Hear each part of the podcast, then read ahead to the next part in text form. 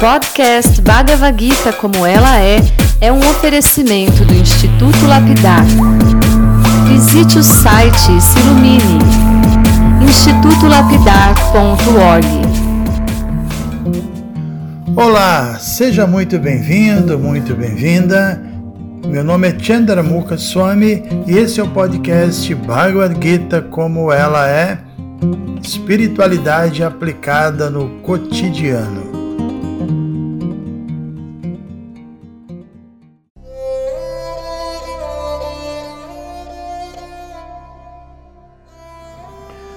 Muito bom dia a todos e a todas.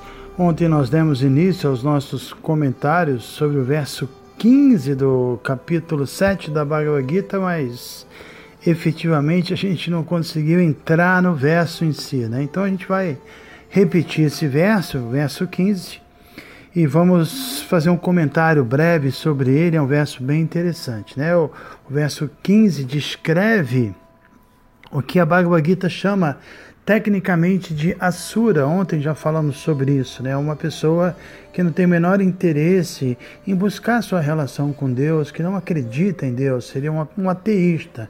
Então o verso diz o seguinte: os canalhas, que são grosseiros e tolos, que são os mais baixos da humanidade, cujo conhecimento é roubado pela ilusão e que compartilham da natureza ateísta dos demônios não se rendem a mim. Então, antes de comentar, eu queria lembrar que a, a compreensão que a Bhagavad Gita passa para a gente é que a alma ela é pura. Originalmente ela é uma partícula de Deus, então todo ser vivo, por mais contaminado que ele esteja, originalmente ele é uma pessoa pura, mas dependendo das escolhas que ele fizer, e são tantas vidas de cobiça, de muitas vezes de inveja, tentando dominar a matéria, aí ele vai recebendo uma influência muito perigosa da energia material e por isso ele se torna, pode se tornar sim uma pessoa demoníaca, não é? Então aqui se descreve quatro tipos de pessoas que, que estão nessa condição, que elas não se rendem a Deus e quem seriam eles, né? O que eles essas pessoas que são chamadas de asuras têm em comum? Então a gente pode dizer que em comum eles compartilham com a mesma ideia de rejeitar os ensinamentos dados por Krishna, rejeitar a autoridade dele, rejeitar a possibilidade de que haja alguém no comando do mundo, um controlador supremo, né? Então, ao invés de aceitar as orientações de, de Deus, que se manifestam em várias escrituras, os Asuras preferem agir independentemente, eles preferem inventar seus próprios métodos, inclusive no que se refere à vida espiritual, eles criam a sua assim chamada religiosidade. Só que, infelizmente, toda a criação nossa nesse mundo é sob a influência de Maia, da energia ilusória de Deus, essa energia tão forte, né, que chamada de Maia, a gente falou muito sobre isso ontem, e ao invés de, de solucionar os problemas da, da existência material, os nossos métodos que nós inventamos, eles acabam simplesmente criando mais problemas e, e nos mantendo nesse mundo por mais vidas. Inclusive, nosso mestre espiritual Prabhupada, ele costumava dizer problemas materiais e soluções espirituais. Né? De fato, os problemas que a gente enfrenta são criados pela nossa própria consciência material e pela forma de agir nossa que está sob a influência dos nossos conceitos mundanos. São conceitos bastante equivocados. É claro que muitos problemas é, são solucionados materialmente, a gente não pode negar o valor dos, dos avanços tecnológicos, especialmente nos campos técnicos, né? medicina, engenharia. Hoje se fala muito da inteligência artificial, tem vários avanços no campo tecnológico, mas segundo a Bhagavad Gita, existem quatro problemas que esses problemas nunca vão ser solucionados por nenhuma quantidade de avanço material. São problemas que fazem parte da natureza desse mundo, e enquanto a gente estiver nesse mundo, a gente vai estar enfrentando esses problemas. E quais são esses quatro problemas? Nascimento, velhice, doença e morte. Né? Quando nós morremos, em consciência material, somos forçados a nascer de novo, dependendo do nível da nossa consciência, iremos receber um corpo. E esse corpo, com o passar do tempo, vai envelhecer, se dotar de algum tipo de doença, vai, vai vir e a gente vai ter que abandonar o corpo. Então, isso é um ciclo chamado samsara: nascimento, velhice, doença e morte. Segundo a Bhagavad Gita, nós estamos nesse ciclo há milhões de vidas, sei lá, incontáveis vidas. E a gente sabe que a ciência material com certeza ela pode inclusive melhorar um pouquinho a qualidade material da nossa vida, se bem que até esse ponto é questionável, né?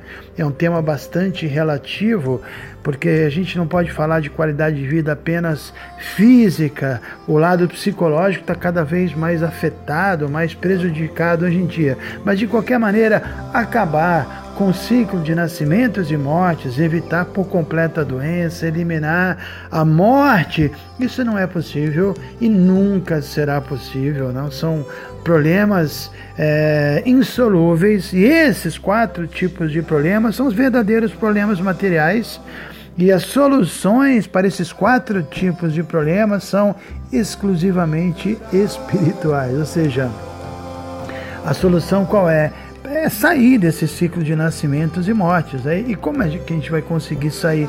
Só quando a gente despertar a nossa consciência de Deus e a tecnologia pode até nos fornecer algumas facilidades. Agora mesmo a gente está se valendo aqui de, de uma gravação no celular e isso ajuda, mas não é suficiente. A gente vai ter que fazer um trabalho interno para que haja esse despertar.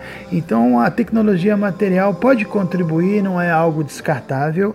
Né? Um verdadeiro espiritualista vê que tudo pode ser usado no serviço a Deus. Nosso mestre dá o exemplo do ar-condicionado, que se você vira o botão para a esquerda, ele esquenta, se você vira para a direita, ele esfria. A energia é a mesma, dependendo do ajuste que você fizer. Então, podemos usar essa energia espiritualmente, ela pode nos é, beneficiar, mas de qualquer maneira não vai ser é, um, um, um dentro de um enfoque material, e sim dentro de um enfoque espiritual. E no texto original que nós acabamos de ler aqui hoje, o texto em sânscrito, né? Os asuras, essas pessoas ateístas, são chamados de duskriti, que significa pessoas impiedosas. São pessoas que, apesar de até serem inteligentes em alguns casos, né? A, inteligência dessas pessoas, ou, ou todos os seus esforços, estão sendo mal orientados, estão sendo direcionados de forma equivocada. Então nós devemos usar a nossa inteligência para conseguirmos escapar do ciclo de nascimentos e mortes. Isso é, é verdadeira inteligência. De qualquer forma, a gente acabou de ler aqui que os Asuras são de quatro categorias.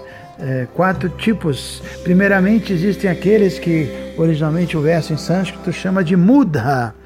Mudha é uma palavra meio chocante, né? Significa tolo, mas na verdade uma, uma besta de carga é um muda. A besta de carga é aquela o animal, o asno, né, que você coloca uma cenoura na frente dele amarrada e ele vai o dia inteiro atrás dessa cenoura e não percebe que ele está carregando pedra para o dono e trabalha gratuitamente. E aí no final do dia o dono deixa ele comer a, a, a cenoura e ele acredita que que o seu esforço valeu a pena. Né? Então, esse tipo de assura, o muda, é o, é o mais comum nos dias de hoje. Imagina, depois de muitas vidas, a alma chega à forma humana de vida e agora ela pode cultivar o modo da bondade, ela pode ter vida espiritual, mas a grande maioria das pessoas está envolta atividades tão na paixão que passam a vida inteira correndo atrás de dinheiro. São pessoas que desperdiçam a vida humana, né? que só pensam em trabalhar arduamente dia e noite. Isso é, é o muda, né? querem gozar a qualquer custo do fruto do seu trabalho. Então a paixão toma conta de suas vidas e por isso, o muda é aquela pessoa que não tem tempo para ouvir sobre conhecimento espiritual, para visitar um templo, para ler Bhagavad Gita, para ouvir Bhagavad Gita, para cantar mantra. Não tem tempo nada disso, não quer cultivar a sua espiritualidade. Na verdade, ele acha que isso é perda de tempo, ele tem que gastar seu tempo em ganhar dinheiro e gratificar seus sentidos satisfazer seus desejos, né? Inclusive, eles devem até pensar que a espiritualidade é uma verdadeira bobagem, né? Então, para eles, o que importa realmente é, é dinheiro no bolso, porque o dinheiro paga, né? O, a compra, os objetos que podem satisfazer os seus sentidos. Então, eles são mudas, são tolos, como eu disse, uma tradução de muda é asno, né? É, é muito forte essa, essa colocação. A segunda classe do, do Asura é mencionada aqui na Bhagavad Gita como Naradama. Nara é um ser humano e Adama significa baixo, caído. Então, os Naradamas são indivíduos que não têm nenhum princípio religioso, nenhum princípio social, nenhum princípio ético. São pessoas desonestas, né? E às vezes, né, o, o primeiro tipo de muda que a gente falou, que é o trabalhador que só pensa em dinheiro, é, é, pode até ser uma pessoa honesta, religiosa, embora muito motivada materialmente, mas pode ter até um tipo de, de ética. Porém, os Naradamas, a segunda classe, eles são diferentes. Eles não têm escrúpulos, eles são desonestos, são falsos, não são confiáveis, né? E, e, como sempre a gente afirma, o verdadeiro propósito da vida humana é, se, é nos dedicarmos ao cultivo do avanço espiritual. Então a gente pode assim até dizer que num sentido qualquer pessoa que não se interessa por isso, que não pense em, em Deus, não quer estabelecer sua relação com Deus até certo ponto ele tem alguma porcentagem aí de narada, né, de, de, de, de uma pessoa de classe baixa. E o terceiro Asura, que aqui o verso é, ele menciona é chamado de Maya Aparita Jnana. Maya significa ilusão, Aparita Jnana, Jnana é o conhecimento e Aparita é coberto, ou seja, essa energia ilusória cobre o conhecimento desse tipo de Asura, que geralmente são pessoas acadêmicas, pessoas inteligentes, muitas vezes são cientistas ou até filósofos, né? Só que o conhecimento deles está velado pela ilusão e eles continuam não se interessando por Deus, são geralmente muito orgulhosos, arrogantes, se acham pessoas muito evoluídas. E vale lembrar que esses Maya Paritagyanas costumam considerar Krishna como um ser humano comum, uma personalidade histórica, e muitas vezes eles até gostam de estudar e de ler literatura espiritual, até Bhagavad Gita, mas eles não podem aceitar a posição transcendental de Krishna, e muitas vezes eles fazem comentários que são perigosos, influenciados por ateísmo, que na verdade não ajudam ninguém de fato, são comentários que desencaminham as pessoas. Prabhupada, o nosso guru, dizia que eles são perigosos, né? que além de, de não se renderem a Deus, eles gostam de desencaminhar as pessoas inocentes e, e acabam propagando um tipo de ateísmo que é disfarçado de filosofia.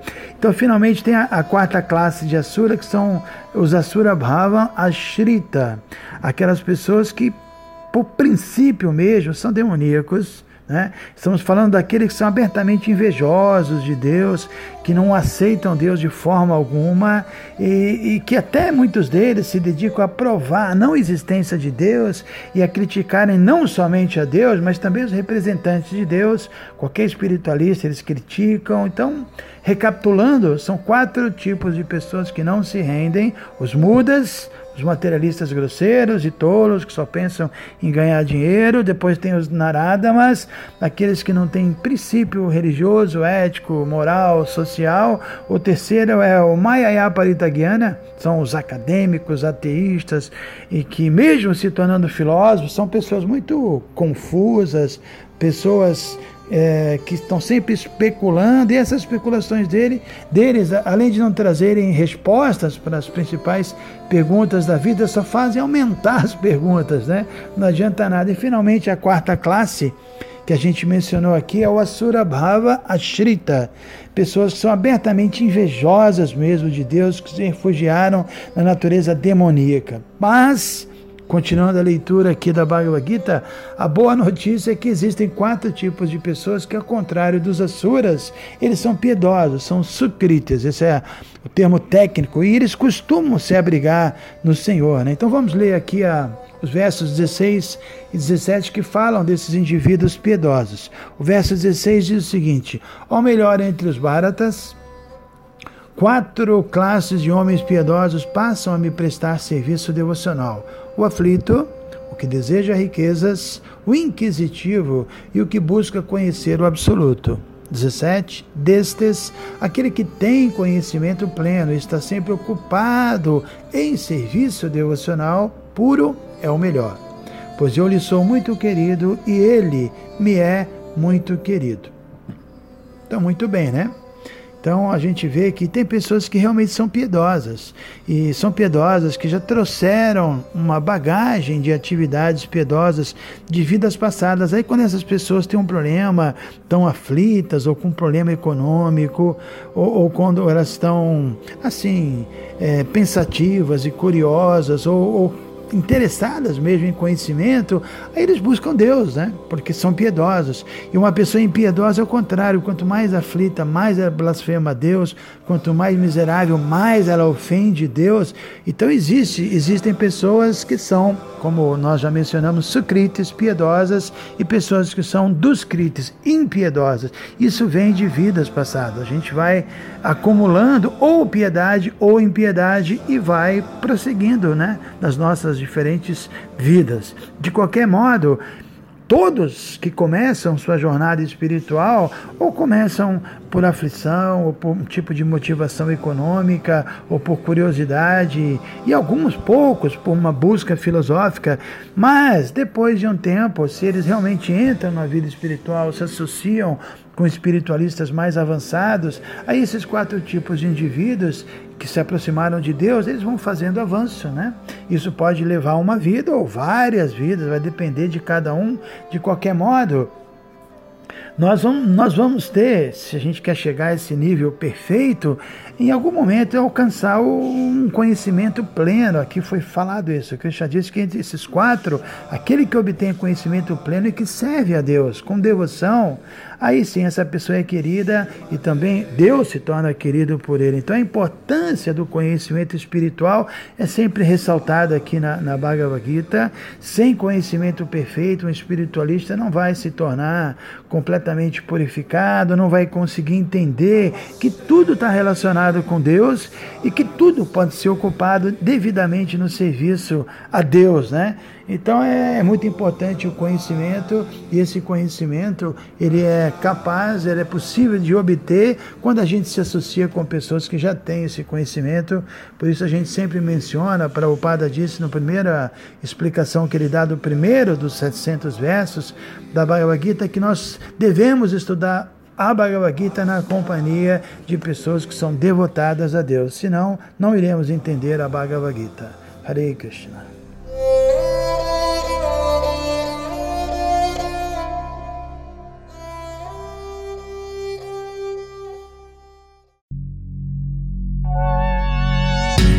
Se você se interessa por este conteúdo, não deixe de fazer o curso Bhagavad Gita para iniciantes com Chandramukha Swami. Para você se informar, é só entrar no site institutolapidar.org. Você vai ver que é um curso completo. Você vai estudar todos os 700 versos e vai entrar nos principais elementos filosóficos da Bhagavad Gita são bem mais de 100 horas de estudos.